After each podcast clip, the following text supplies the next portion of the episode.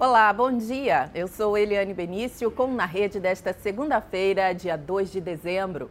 A CAPES abriu um protocolo de intenções e pretende investir quase 200 milhões de reais nos próximos quatro anos para 1.800 novas bolsas de estudos em áreas estratégicas para os estados. Caberá aos estados escolher os cursos que serão ofertados nas áreas de energia, mobilidade urbana, meio ambiente e também saúde. Os hospitais universitários receberão mais de 116 milhões de reais para a compra de medicamentos, materiais médicos hospitalares, equipamentos e obras para a renovação do parque tecnológico. Parte dos recursos, 58,7 milhões de reais, foi disponibilizada no início do mês de novembro pelo Ministério da Educação, que repassou para a EBSER parte dos recursos.